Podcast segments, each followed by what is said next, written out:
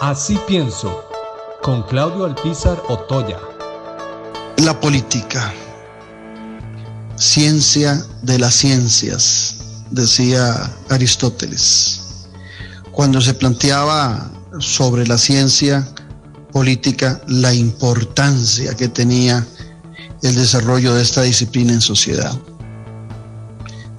Pero qué difícil eh, cuando de una u otra forma quienes ejercen el poder o quienes pretenden ejercer el poder mancillan a la disciplina.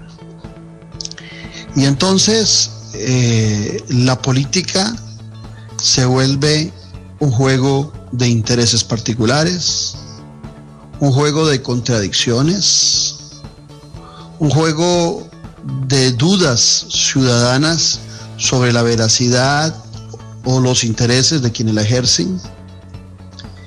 Y entonces la pregunta es, ¿sería realmente lo que decía Aristóteles, ciencia de las ciencias, la política?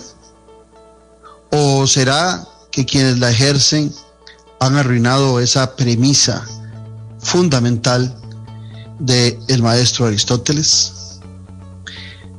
Donde hay política hay libertad, pero también es cierto que hoy por hoy, donde hay política, hay contradicciones.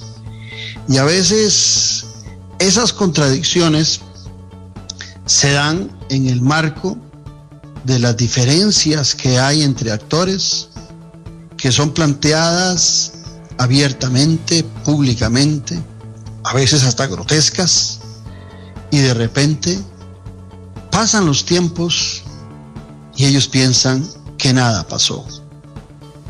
Y se une lo que parecía que estaba desunido.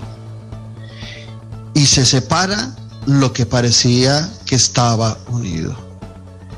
Y el ciudadano se cuestiona si esa es la política, ¿cómo decir lo que Claudio Alpizar dice de que la política se importa? ¿Cómo hacer política con P mayúscula? Es difícil plantearlo y es difícil defenderlo cuando las contradicciones entre los actores públicos se hacen presentes.